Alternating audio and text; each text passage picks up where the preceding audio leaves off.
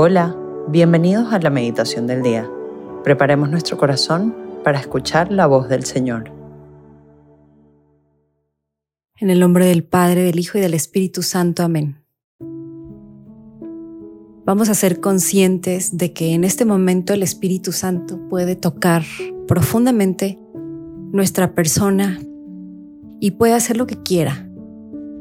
Así que Espíritu Santo, ponemos toda nuestra persona bajo tu gracia.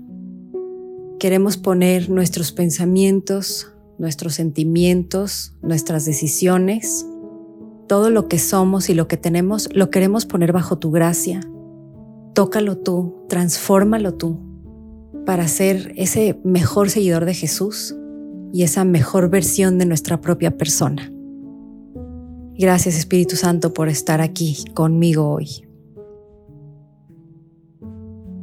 Hoy viernes 30 de septiembre, el Evangelio de San Lucas, capítulo 10, del 13 al 16, nos presenta estas líneas.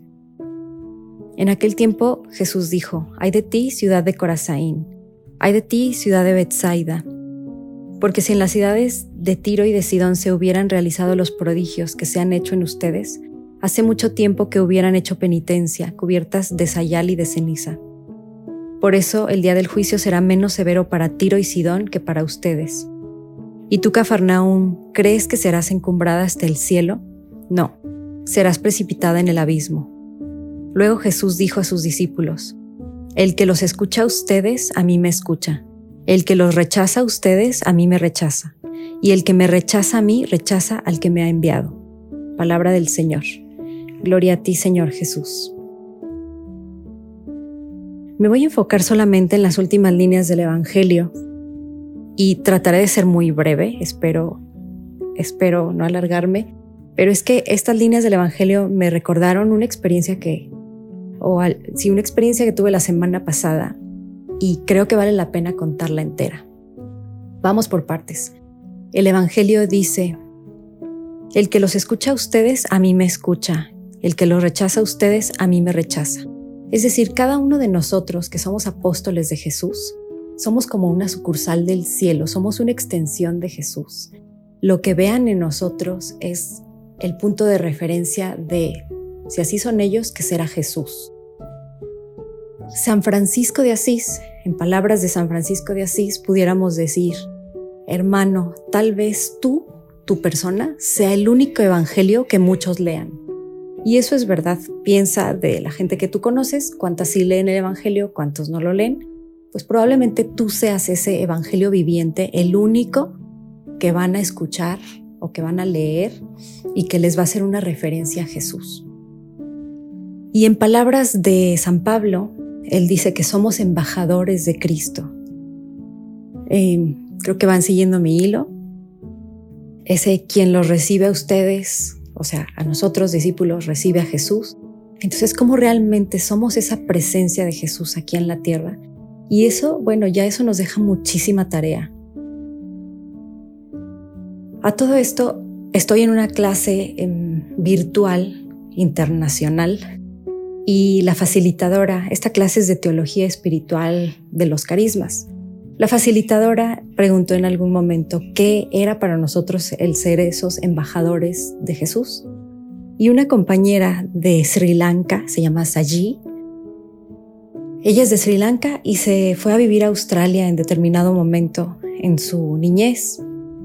Así que ella empezó a hablar y ella no sabía la clase de teología viviente que nos iba a dar en esa respuesta espontánea, pero que empezó a conmoverse y todos empezamos a conmovernos y a decir, ¿qué es esto? Nos está diciendo en carne propia muy específicamente lo que es ser embajadores de Jesús. Y ella nos puso este ejemplo.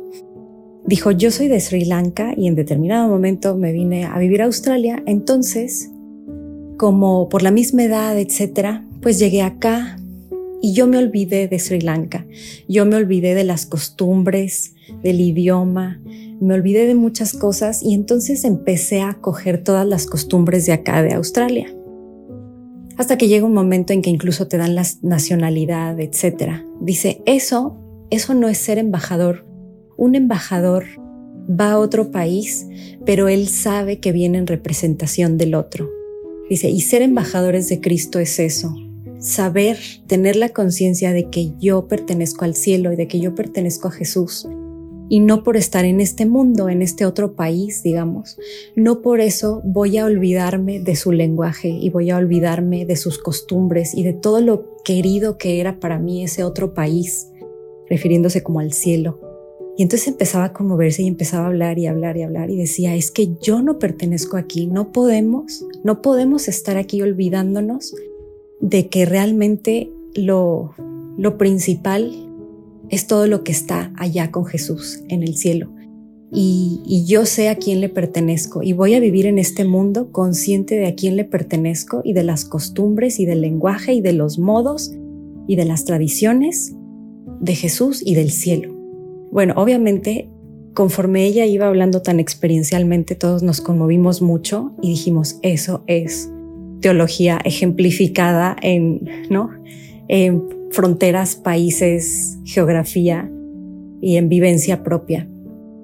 Y yo invitaría con esta reflexión simplemente a eso, a decir, ¿cómo estoy siendo yo el Evangelio viviente? No porque tenga que ser perfecto, no porque tampoco por vanidad de que somos los mejores.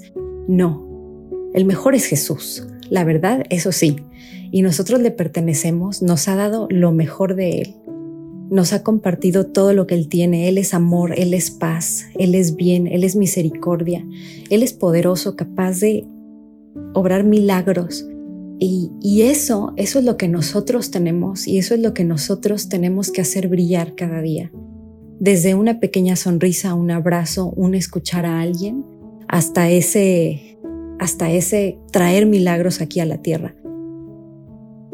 Eso es a donde pertenecemos, eso es ser embajadores de Jesús.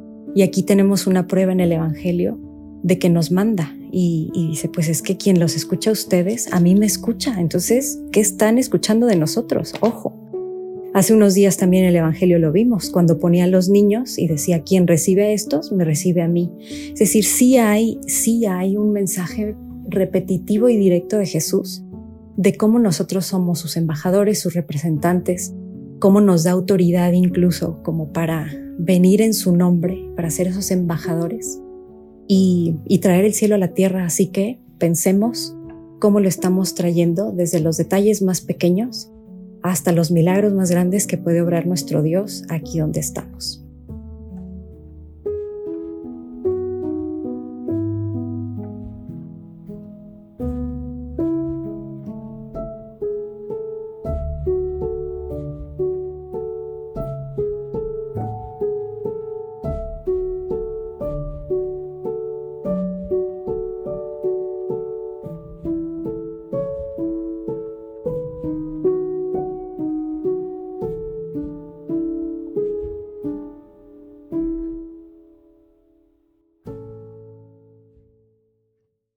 Te damos gracias, Señor, por todos tus beneficios, a ti que vives y reinas por los siglos de los siglos. Amén. Cristo Rey nuestro, venga tu reino. María, Reina de los Apóstoles, enséñanos a orar. En nombre del Padre, del Hijo y del Espíritu Santo. Amén.